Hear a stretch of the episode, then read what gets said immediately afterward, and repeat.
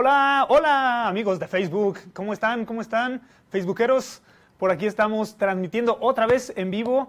Muchísimas gracias, en verdad no tengo palabras para agradecerles todos los buenos comentarios de nuestra transmisión de la semana pasada.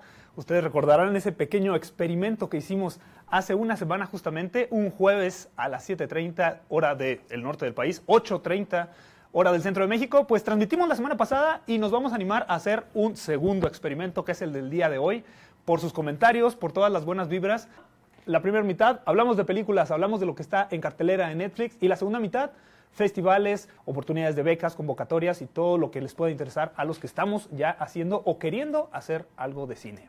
Si les parece, arrancamos con los estrenos de la semana o las películas que están en cartelera, que aún están en cartelera en la mayoría de los cines del país. Manchester by the Sea. ¿Ya vieron esta película, señores? Una de las pocas decentes que están en cartelera, porque hay mucha invasión de Hollywood, hay mucho, mucho peso de películas multimillonarias, pero esta peli vale bastante la pena verla. Es sobre un fontanero que vive en Boston y tiene que regresar a su pueblo natal para hacerse cargo del hijo de su hermano, que acaba de fallecer su hermano, entonces él se va a encargar de un adolescente rebeldón. Y esta historia, bueno, estuvo nominada a los Oscars a Mejor Película. Casey Affleck ganó el Oscar a Mejor Actor. Es una peli muy bien fotografiada, bastante, bastante técnica, bonita la foto. En momentos sí contemplativa, se puede hacer un poco lenta o, alargada, pero está muy, muy bien técnicamente. Las actuaciones también, sí, Casey Affleck se merece un reconocimiento, no sé si el Oscar, pero actúa muy padre. El principal distintivo de Casey Affleck en esta película es que su aspecto cómico o chistosón ayudó a que la película que trata un drama, un drama muy fuerte, no fuera tan pesada, lo hizo un poquito más digerible. Eh, la genialidad yo creo que está en eso. Cuentan una historia muy triste, bastante, bastante triste, de una manera ligera y con, situaciones eh, dinámicas y cotidianas que te hacen ir acompañando esta historia. Y eso está muy padre, la verdad. Pero Sigue siendo una película muy al estilo gringo. Siento que no termina de contar una historia, que es como debería de ser. Sí, muchas cosas pasan, actuaciones geniales, momentos muy padres, pero la historia en sí yo siento que no se termina de contar, no avanza, no avanza la cosa. Y recuerden que el objetivo aquí no es de que yo hable sin parar y que les eche mucho choro. También ustedes menciónenme, cuéntenme qué les pareció esta peli. Estoy más o menos atinado. Yo no soy ni crítico de cine, ni experto, ni mucho menos. Simplemente soy también un fan que me gusta ver las películas y les doy mi punto de vista para los que no la han visto, si quieren tomarlo en cuenta, y para los que ya la vieron, pues que echemos cotorreo por acá. Vamos a hablar ahora de Logan. Logan, señoras y señores, sí es así, es una buena peli. Es de superhéroes, sí, hay muchas películas de superhéroes, también es una eh, muy taquillera, con muchísimo dinero, pero es una muy buena película. Muy violenta, no es para niños y eso llamó mucho la atención de que no dejaban entrar niños porque sí es exageradamente violenta, pero muy bien justificada, bastante bien justificada toda la violencia, una historia que avanza muy bien. El personaje de Wolverine interpretado magistralmente por Hugh Jackman, yo creo que es la mejor interpretación porque ahora sí lo vemos ahora susceptible, ahora ya un poquito viejo, en decadencia y enfrentando a otra amenaza contra los mutantes del mundo como es en la mayoría de las películas, pero haciéndolo muy, muy bien, con nuevos personajes que ya los han visto. Bueno, no les voy a contar nada. Está prohibido dar spoilers de cualquier tipo. Si ven que yo estoy haciendo algún intento de spoiler, por favor háganmelo saber y escríbanlo en Twitter para que todo México se entere aquí enseguida. Pero véanla, bastante recomendable, Logan, todavía en cartelera y va a durar un ratito más porque no hay mucha variedad. Y otra muy, muy taquillera de la que tengo que hablar es La Bella y la Bestia. Sí, tenemos que hablar de La Bella y la Bestia. Este es un remake, como todos saben, de la animación de 1992. A muchísima gente le encantó la película. A mí no me gustó tanto.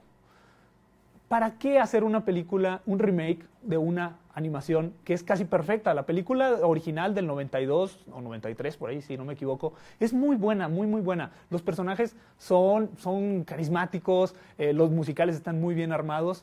Y acá, en, en esta versión, siento que sí si tratan de hacer lo más parecido posible a la caricatura, pero matan muchas cosas importantes de la caricatura. Los personajes de Lumière y del relojito, que no recuerdo cómo se llama, no son tan simpáticos. De hecho, no se me hicieron simpáticos. Muy padre animación. Sí, sabemos que Disney tiene los millones para hacer unas animaciones impecables, pero no, no me logró atrapar en muchos momentos.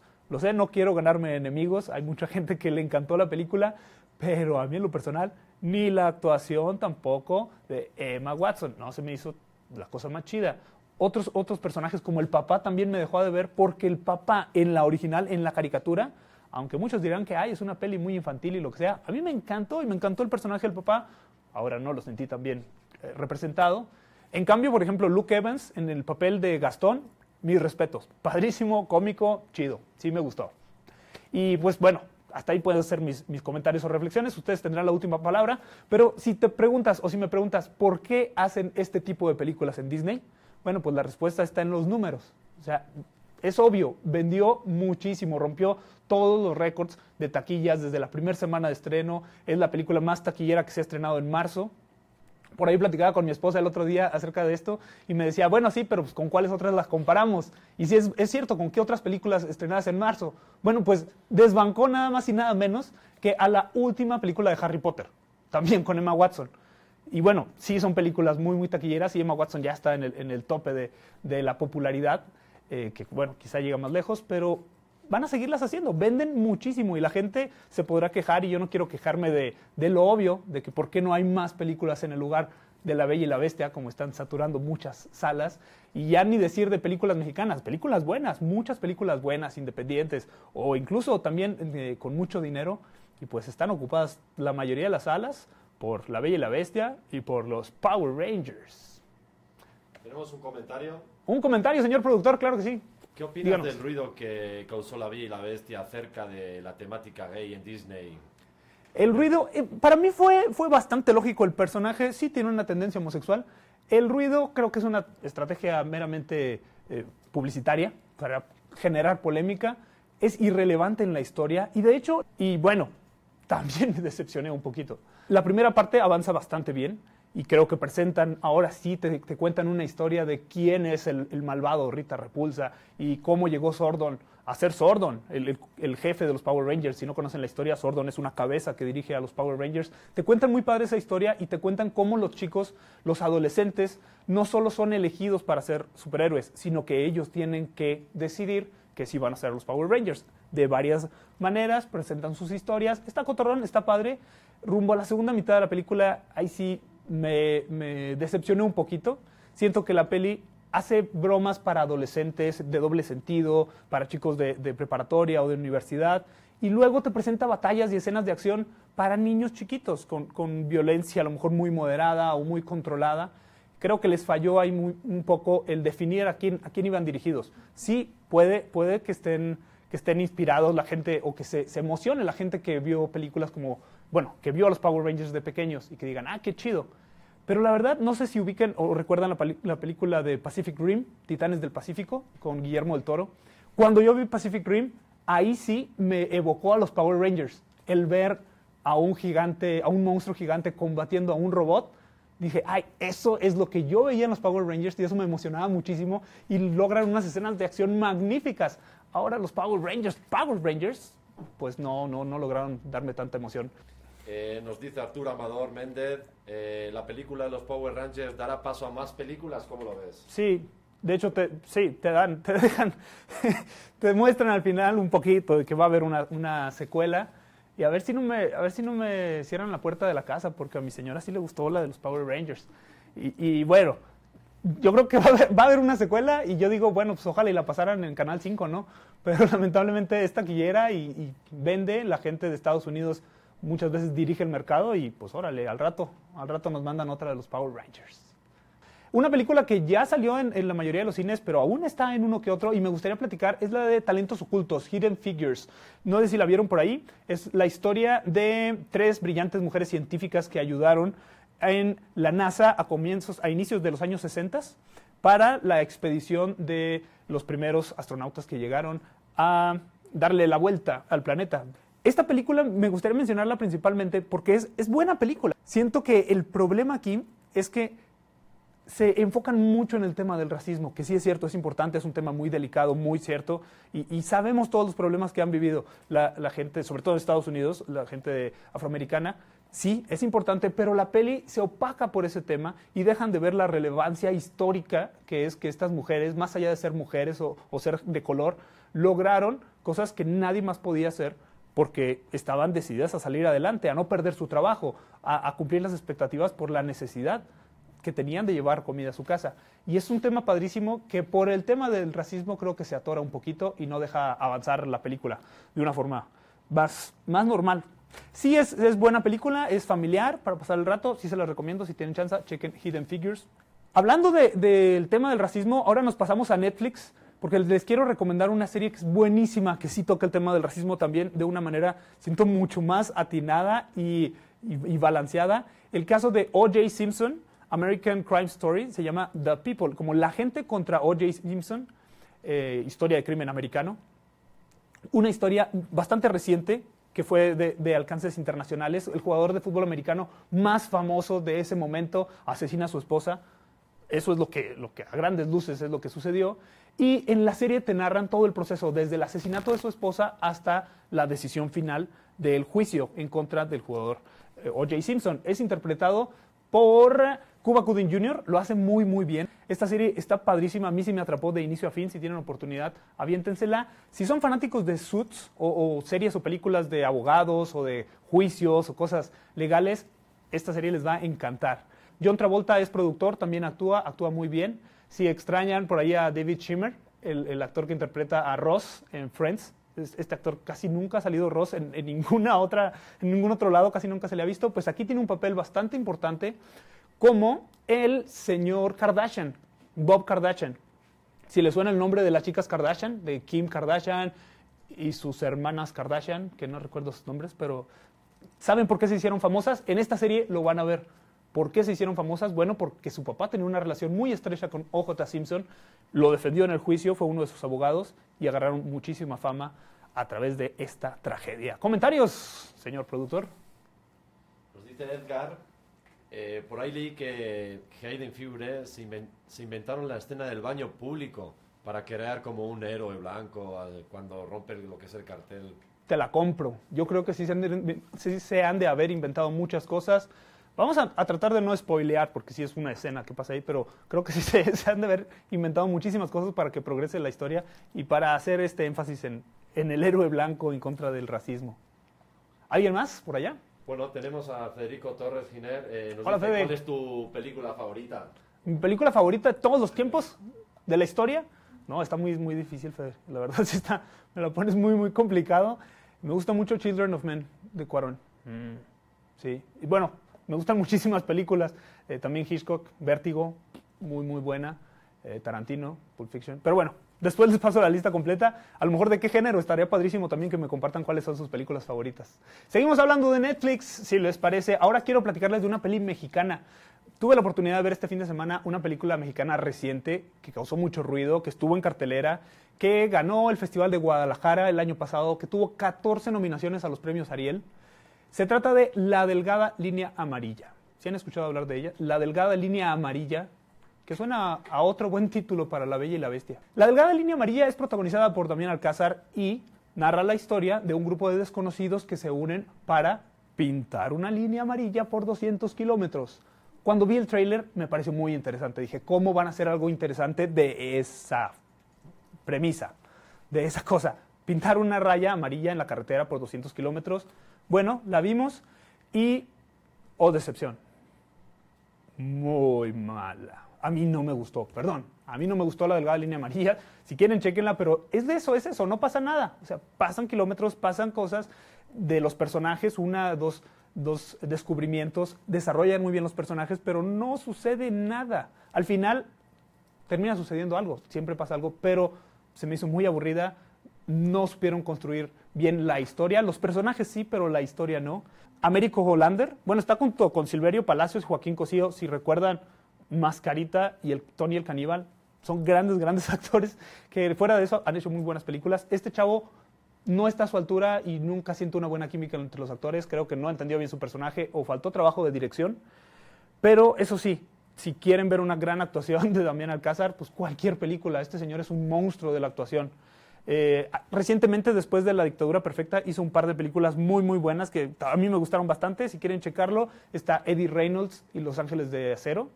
Es una comedia divertidísima, muy, muy bien realizada. Está por ahí otra película peruana que se llama Magallanes, que quién sabe dónde la puedan encontrar, porque esa es muy difícil encontrarla. Me tocó verla en la Cineteca. Estuvo por ahí un tiempo. Buenísimas películas. Este señor es, es un monstruo. Yo lo admiro mucho. Se me hace uno de los mejores actores que hay en México. Y ha estado haciendo muchas series. La delgada línea amarilla a mí no me gustó muchísimas gracias por todas las recomendaciones. La verdad, en el programa anterior me escribieron cosas bien, bien padres que lo estamos contemplando, porque este programa lo hacemos todos. Queremos irlo construyendo. El chiste es que se sientan cómodos escribiéndonos, viéndonos, platicando y que hablemos de lo que ustedes quieren saber. Me comentaban por ahí varias cosas, como hablar de un solo director, hablar, por ejemplo, de, Tarantino y platicar varias películas. No sé qué les parezca que hagamos eso después. También me pedían, por supuesto, consejos para la gente que está empezando en el cine. Sí va a haber consejos, sí va a haber tips. Vamos a irlos desarrollando. Me encantaría que me mandaran preguntas específicas. ¿Qué les gustaría saber sobre cómo empezar en la industria? Yo también estoy empezando, pero cualquier cosa que les pueda ayudar, con todo gusto se los compartimos. Y por ahí me mencionaban también tips de actuación, todos los actores también les interesa mucho el cine, vamos a contemplarlo. Y que diera recomendaciones de Netflix, recomendaciones generales, pues ahí les va. Tres pelis que les recomiendo, aparte de las que ya platicamos, opciones para ver ahí en Netflix. Muy, muy, muy directo y al grano. Blue Jasmine, fantástica Kate Blanchett, yo creo que una de las mejores actuaciones femeninas que van a ver en Netflix y en muchos lados. Blue Jasmine, chequenla, comedia de Woody Allen, está padrísima. Perros de Reserva, Tarantino, una película imperdible, un gran clásico, está en Netflix, no se la pierdan porque luego la quitan. Es una peli que rompió paradigmas. Y número tres, chequen si quieren una buena comedia, o no sé si la hayan visto, pero The Nice Guys, dos tipos peligrosos. Está tremendísimamente buena, me gustó mucho. Ryan Gosling con Russell Crowe. Ahí están esas tres recomendaciones de esta semana. Oigan, agregamos otra sección pequeñita, trailers. Esta semana se estrenó el trailer de la Liga de la Justicia. ¿Qué onda? ¿Qué les pareció? La verdad, híjola, mucha gente decepcionada, muchos amigos también muy decepcionados. Como les digo, hay ciertos eh, tópicos que no domino. Los cómics es uno de ellos. Me encanta Batman, pero Ben Affleck no soy fan de Ben Affleck. Y mucho menos en este tráiler. En este tráiler ni la voz le sale. Perdonen mi ignorancia, pero estoy viendo en este tráiler que sale, sí, Batman, Flash, La Mujer Maravilla, Aquaman, que se me hace más interesante, y Robocop. O sea, no es Robocop, pero es Cyborg, me parece. Yo nunca había escuchado hablar de Cyborg. No me atrajo para nada. Ahí están muchos millones desperdiciados. Pero bueno, también está raro, ¿no? Que todavía ni sale la Mujer Maravilla y ya quieren empezar a, bombardear con la próxima película de DC Comics. Pues está, está medio absurdo. Y además que enseguida de la Liga de la Justicia salió el tráiler de Spider-Man. Ese también salió antier, no se los vamos a quemar hoy mismo. Vayan y chequenlo. Mucho mejor, ¿no? en mi manera de ver, sí es otra, otra propuesta de Spider-Man, se han hecho muchos en los últimos años, pero ya tienen un, personaje carismático que es Iron Man, representado por Robert Downey Jr., que a la mayoría de la gente nos cae bien. Y eso, eso en sí ya hace que te atraiga a ver Spider-Man y que te atraiga a ver esta historia que se ve mucho más juvenil, relajada y cotorrona. Pues hay que checarla. La Liga de la Justicia, pues, ¿quién les gusta? Aquaman, me gustaría ver una película de Aquaman, por supuesto, La Mujer Maravilla de estar más chida. Pero bueno, y otro tráiler suave que salió por ahí, Jesús, ¿verdad? La, eh, la de eso, eso de, Stephen King, muy buen trailer de terror. No es mi género, chequenlo. Si no lo han visto, vayan ahí a YouTube y vean el trailer de eso. Sí, me sacó un sustillo el puro trailer. Hay que verlo, está muy bien armado, una, una propuesta diferente. Y escuché que lo nombraron ya casi, casi el mejor trailer del año. Van cosas buenas por ahí. Pregunta la gente.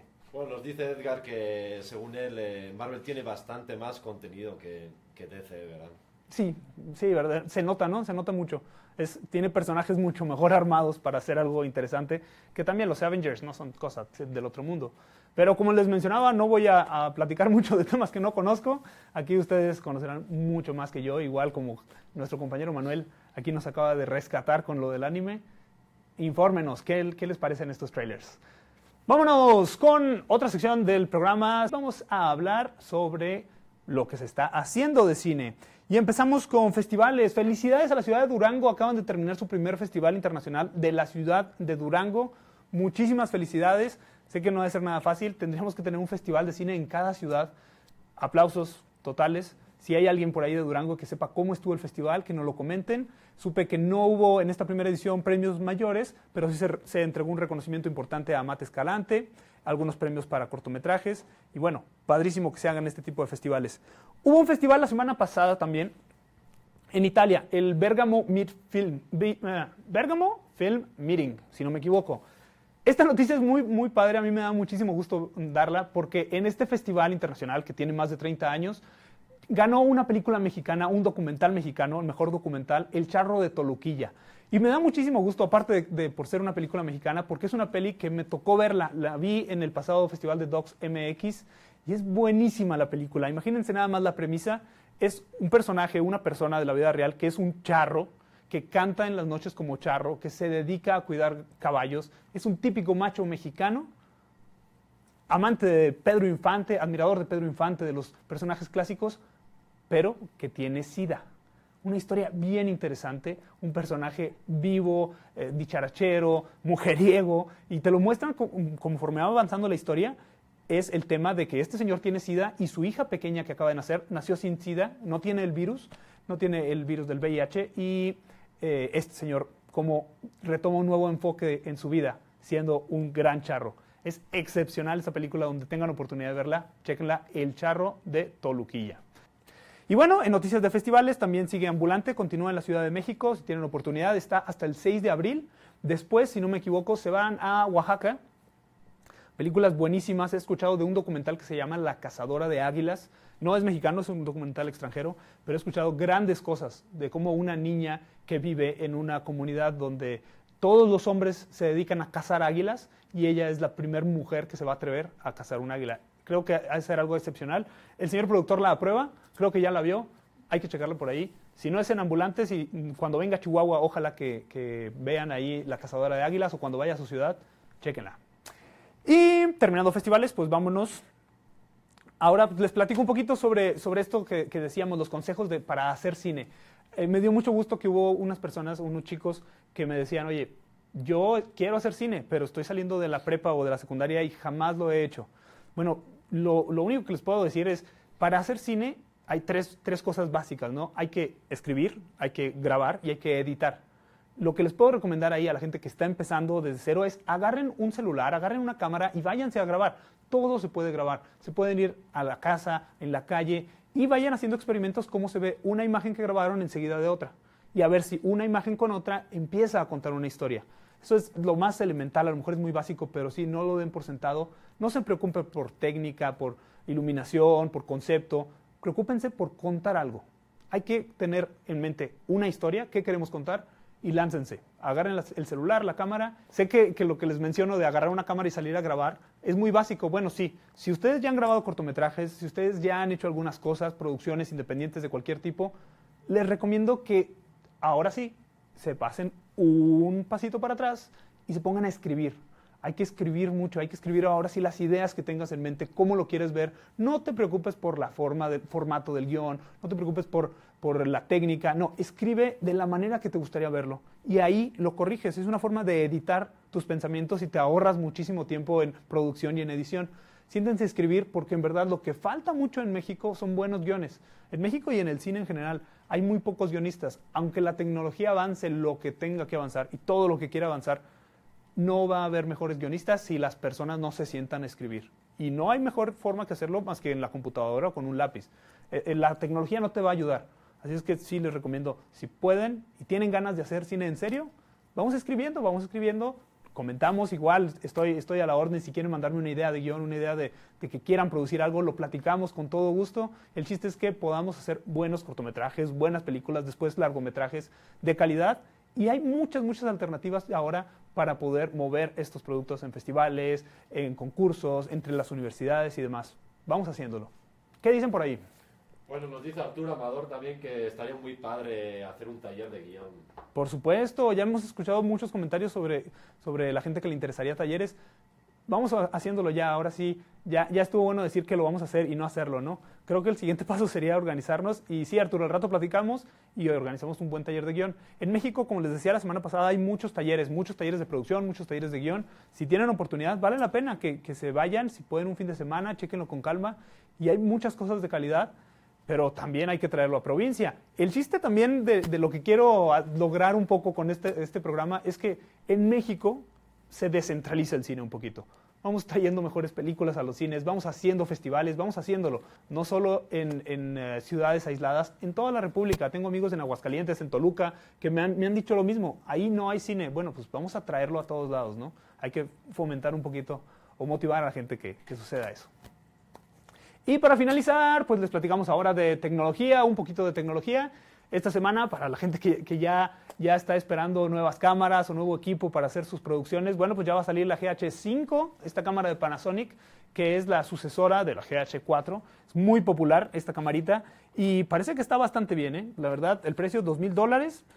Él tiene un ISO mucho mejor para grabaciones oscuras. Tiene eh, una capacidad de grabación en cámara lenta de 180 frames por segundo. Y lo más padre es que en 4K ya te graba en 60 cuadros por segundo y eso es algo padrísimo. También, por supuesto, no, no cropea las imágenes en 4K.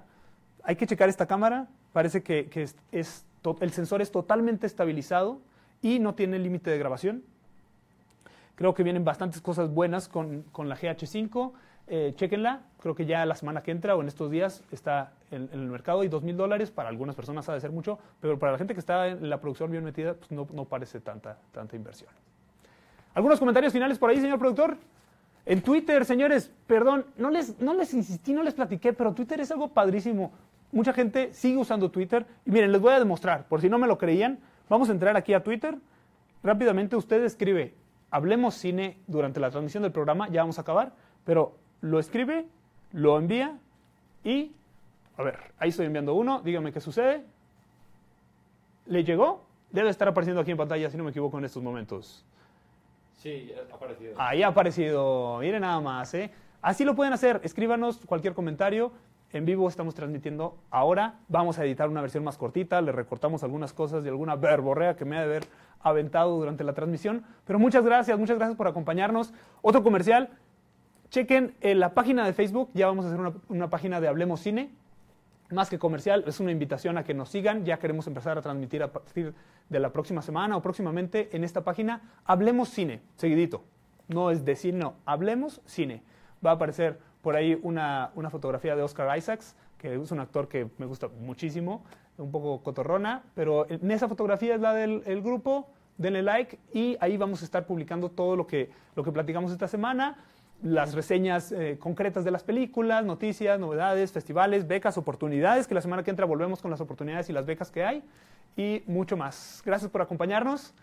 Sería todo por mi parte y nos vemos el próximo jueves. Muchísimas gracias, banda. Yo sé que son muchos muy buenos amigos, familia, y los quiero muchísimo. Gracias por apoyarnos. Al rato estaremos ya transmitiendo, bueno, siempre transmitiendo de Facebook, después verán en YouTube y el plan es convertir esto también en un podcast. Cualquier otra idea y sugerencia es más que bienvenida. Muy buena noche, vamos a seguir viendo cine. La semana que entra, hablemos cine.